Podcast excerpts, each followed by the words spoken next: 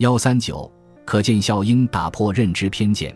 从某种意义上说，可见效应是对可得性偏差的逆向运用。可得性偏差，我们之前讲过，是指人们进行预测和决策时，大多利用自己熟悉的或能够凭想象构造而得到的信息，导致那些意见的、容易记起的信息被赋予了过大的比重。举个常见的例子，比如我们办公室的小姑娘刚来应聘的时候，看到我用的手机是黑色，开的车也是黑色，就问我是不是男生喜欢黑色。我看到很多男生都是用黑色的手机。开黑色的车，这个姑娘的结论就是典型的可得性偏差。当她有了这样一个偏差后，就会不自觉地关注用黑色手机、开黑色车的人，看看是不是男的。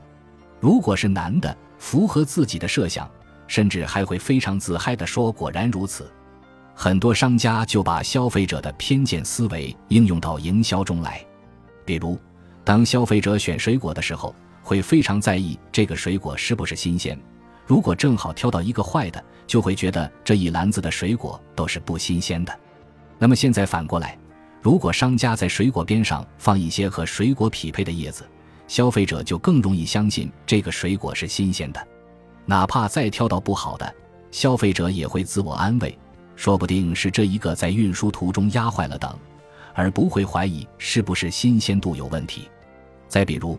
大家去餐馆吃饭都很担心菜品是不是卫生，因为在后厨翻炒的过程，我们看不到摸不着，心里没有底。甚至有的时候，刚刚选中的活鱼端到餐桌上，还是不是原来那一条都无法相信。怎么办呢？除了当着顾客的面杀鱼之外，现在很多餐厅开始流行用大透明玻璃，把后厨开放给用餐者观看，通过干净、整洁、忙碌的后厨环境。让顾客们相信吃到嘴里的菜是干净卫生的。